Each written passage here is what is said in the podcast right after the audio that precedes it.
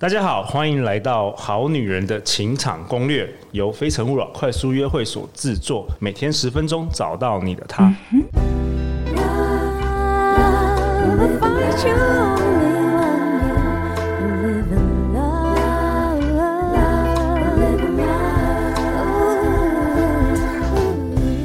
大家好，我是你们的主持人陆队长。相信爱情，所以让我们在这里相聚，在爱情里成为更好的自己，遇见你的理想型。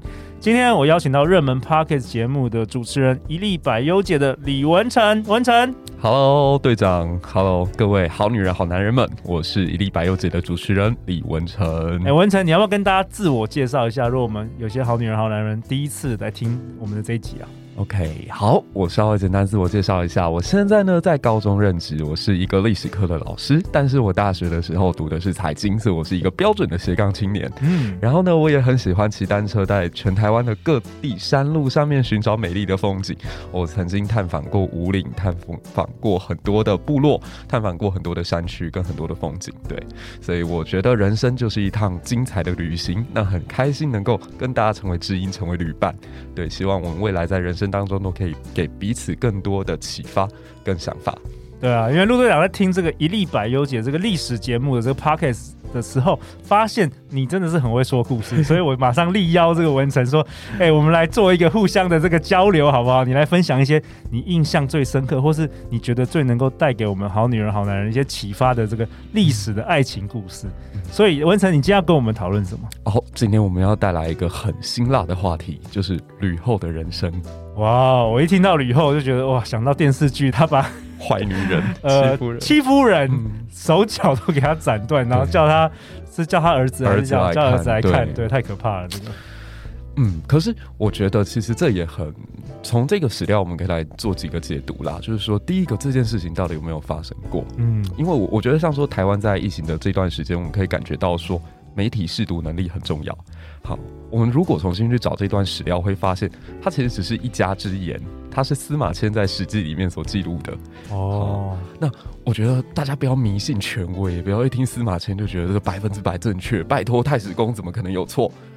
可是我可以告诉你，每个人都只是人，所以他一定会有他自己的立场跟他自己的取向。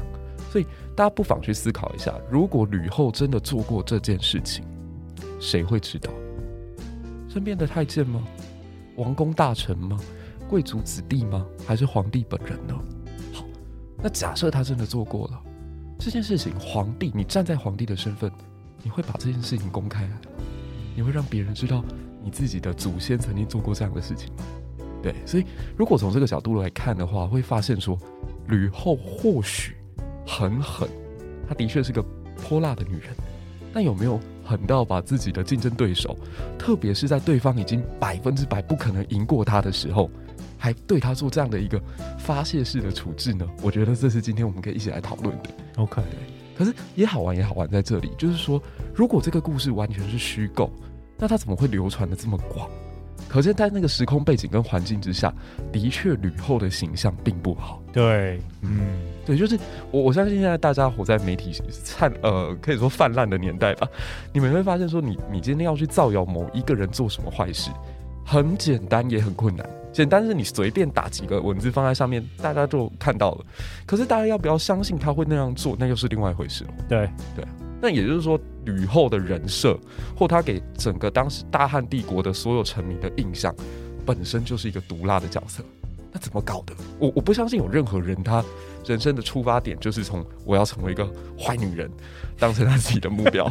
对，那一个好女人是怎么变坏的？难道又要讲到原生家庭吗？我每个月都在讲原生家庭这四个字，又发生什么事？哎，他妈妈怎么对他？他怎么对？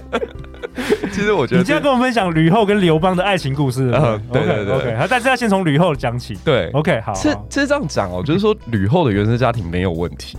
哎，我我觉得我们好像常会觉得说，某一个人他在爱情当中会出状况，都是因为他原生家庭。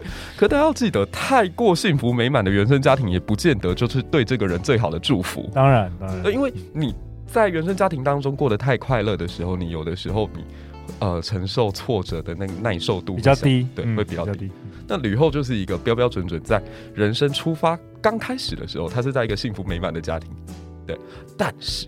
他的婚姻却带给他无穷的悲剧。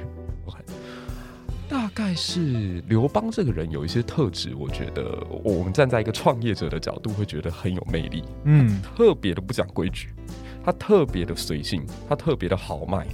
那交友广阔，交友广阔。但是换另外一个角度来讲，就是这个家伙特别没有底线。对你，你要想想看，一个人能够五湖四海，什么人都可以称兄道弟。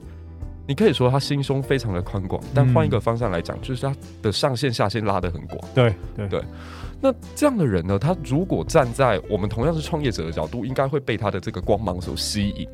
所以当时刘邦其实第一次见到吕后，或者说有机会跟吕后结婚，完全是出自于一次刘邦特别不要脸的行为。好像是去那个吕后的爸爸，是不是？对，有一个什么晚宴，是不是？对对对。然后还没给钱，听说吕后的爸爸办了一个派对。OK，那因为吕后她爸爸是那种当地豪族，豪到什么地步？就是你你想想看，他吕氏哦，吕氏几乎在春秋战国时期就是大商人，像说大家的前一代有一个吕不韦啊，那到这个吕后家族的时候，吕后家族也非常的厉害，他们是那种韩国韩国呃。特别会贩卖铜铁啊，然后倒卖奇珍异货的一个家庭这样子。那他当时这个吕公呢，就在沛县这个地方举办了一次派对，然后这个派对他是有这样的规定的，有入场费。OK，那当时很多达官贵人他希望能够交接到其他的贵族，就一起会来参加派对。OK，可刘邦其实没有资格。刘邦其实蛮惨的，他混到快四十岁了，都还只是一个亭长。就换我们现在的角度来讲，就是他已经混到四十岁了，可能连课长都还没做上去这样。那其实他的人生在这里看起来好像是失败的，可是就从他这边一个很勇敢的一句话开始，他看到那个门口贴着告示说进来要钱，然后他就喊着说：“好，我愿意花一万钱。”那一万钱什么概念？就当时的小康人家大概一个月只要花五百钱。OK，也就是一年大概就是只要花六千钱而已。嗯，刘邦一口气喊到说：“我现在愿意要参加这场派对，而且我付一万钱。”OK，所以那个吕公家的仆人就想：“天哪，贵客！”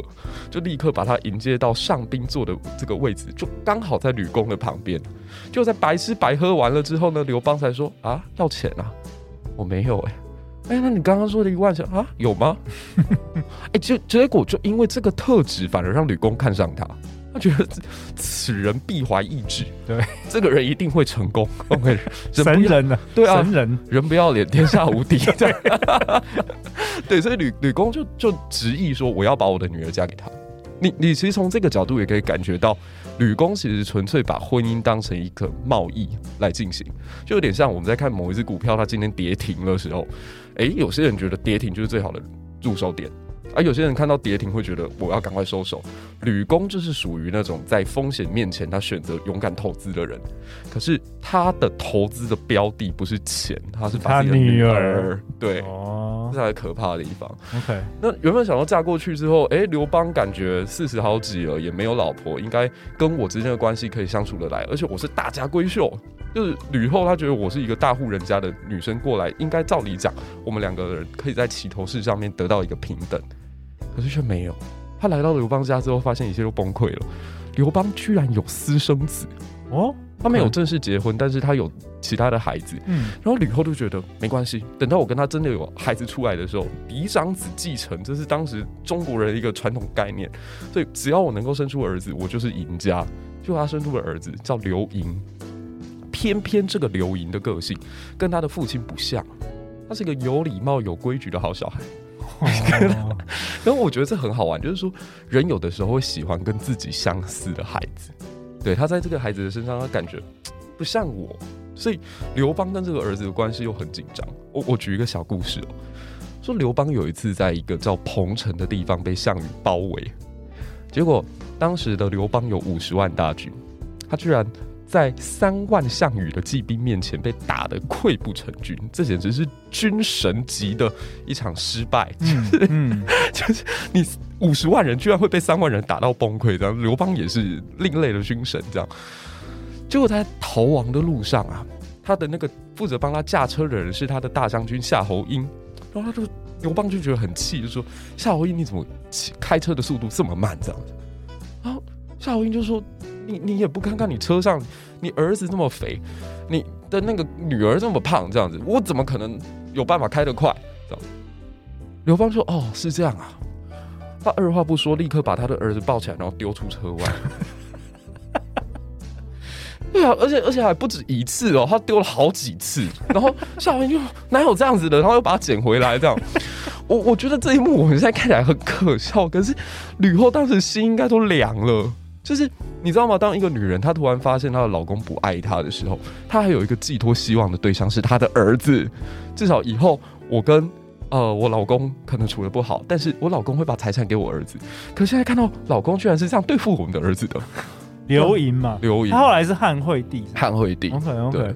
总之总之，他就是你们俩感情不好了，对不对？对啊。吕后跟这个刘邦、嗯、感情不好。我我觉得比较重要的是说，那这个时候一个女人该怎么办？就是你的老公既然对你没有爱的话，那你该去保有什么东西？嗯、我我觉得这也是吕后这个人身上我觉得最厉害的一点一个点，就是她非常会去找咨询对象。她当时的咨询对象是张良。对，就是汉初三杰当中那个长得特别帅，所以有呃貌美的貌美到简直跟女子可比的那个张子房这样子。那大家可能会觉得说，哈，找咨询这有很厉害吗？我也常常找我的姐妹淘去聊聊心事啊。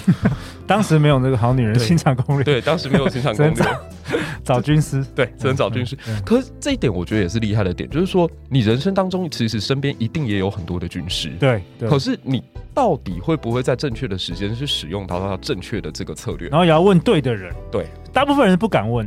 对对对对，他就算问到了，谁也不敢。所以他会去找资源，就对。对，OK。所以吕后这个人，她其实在呃发现婚姻已经破裂之后，她发现她老公是一个这么绝情的人的时候，她开始思考的是：那我应该要帮自己跟我的孩子保留下什么？所以她就跟张良之间保持一个很不错的关系。她每次只要遇到说，哎、欸，皇帝现在爱上别人了，好像跟别人又生小孩了，好像有别的人可能会成为太子的时候，她就会问张良说：“张良，我该怎么办？”然后张良其实有帮他想过，哈，一个皇帝他最重的就是颜面。